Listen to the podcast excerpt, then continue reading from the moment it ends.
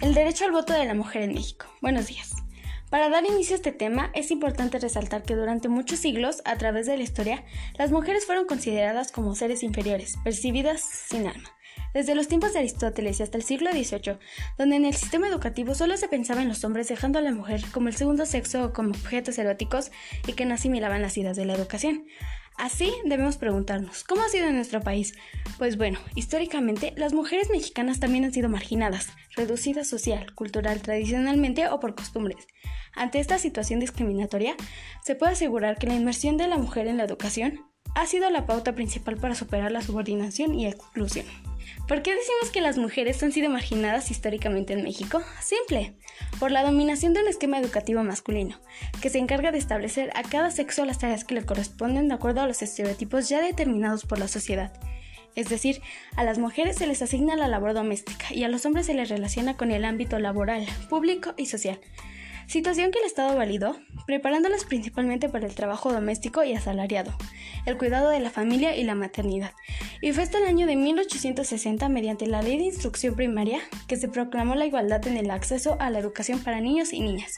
Hasta la primera mitad del siglo XX, la vida política de México se caracterizó por la ausencia del voto femenino, cuyo proceso estuvo claramente controlado por los hombres.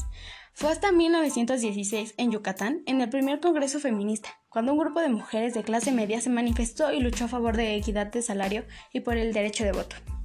De esta manera, muchos sucesos encabezados por mujeres fueron abriendo la brecha en su derecho de lucha y en contra de la desigualdad, entre los que se destacan 1. En el año de 1910, asociaciones feministas se unen a Madero, como el Club Antireeleccionista, las hijas de Cuauhtémoc, que protestan por el fraude en las elecciones y demandan la participación de las mujeres mexicanas en la política.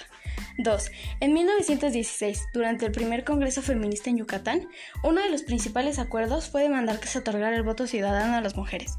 3. En 1917, después de la promulgación de la Constitución, se expidió la Ley de Relaciones Familiares, según la cual los hombres y mujeres tienen el derecho a considerarse iguales en el seno del hogar. 4. Innegablemente, 1923 fue el año en el que las mujeres votaron por primera vez, aunque solo pudieron hacerlo quienes vivían en Yucatán. Fue un gran suceso, pues Beatriz Peniche Barrera, Elvia Carrillo Puerto y Raquel Dipsy Cicerón se convirtieron en las primeras mujeres en la historia de México en ser elegidas por las personas para redactar leyes y sin embargo, cuando el gobernador Felipe Carrillo Puerto murió asesinado en 1924, las cuatro tuvieron que dejar sus puestos. 5. En 1935, por primera vez, las mujeres participan en las votaciones internas del Partido Nacional Revolucionario. 6 pero fue hasta el 17 de octubre de 1953 cuando se le concedió a la mujer mexicana el derecho al voto y a ser votada, siendo presidente Adolfo Ruiz Cortines.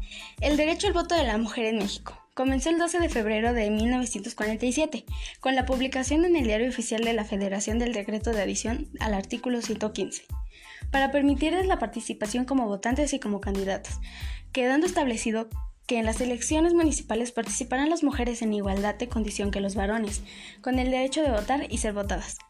Por lo que las elecciones del 3 de julio de 1955, las mujeres mexicanas acudieron por primera vez a las urnas a emitir su voto, para elegir a los diputados federales de la 43 legislatura del Congreso de la Unión.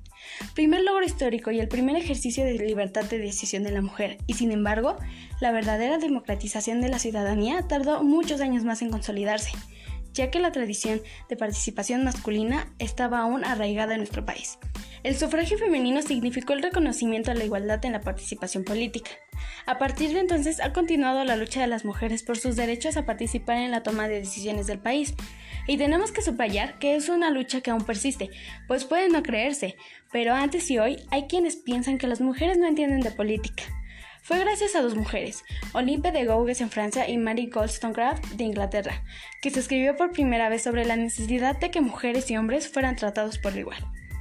La inspiración por estas ideas originó que Lorena Gright, mexicana, impulsora de la igualdad entre mujeres y hombres durante la Revolución, creó una revista llamada Violetas de la Náhuac. La hizo con la ilusión de motivar a otras mexicanas a participar en la vida pública de aquella época.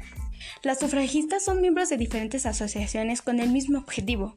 Pasaron de reivindicar o reclamar el voto femenino y la igualdad ante la ley a buscar objetivos más palpables, fuera del marco legal, o sea, a la incorporación de la mujer al trabajo, a la mejora de la educación, a la capacitación profesional y a la equiparación de sexos en la familia, es decir, la igualdad de derechos y obligaciones como medio de evitar la subordinación de la mujer.